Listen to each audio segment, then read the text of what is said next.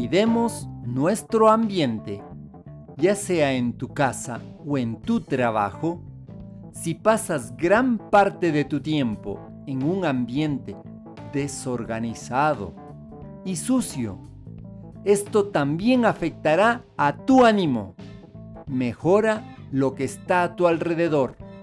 Clasifica, organiza, limpia tu ambiente. Muestra al universo que eres apto para recibir mucho más. Cuida de lo que ya tienes. Te acompaña Mario Tapia y nuestras familias.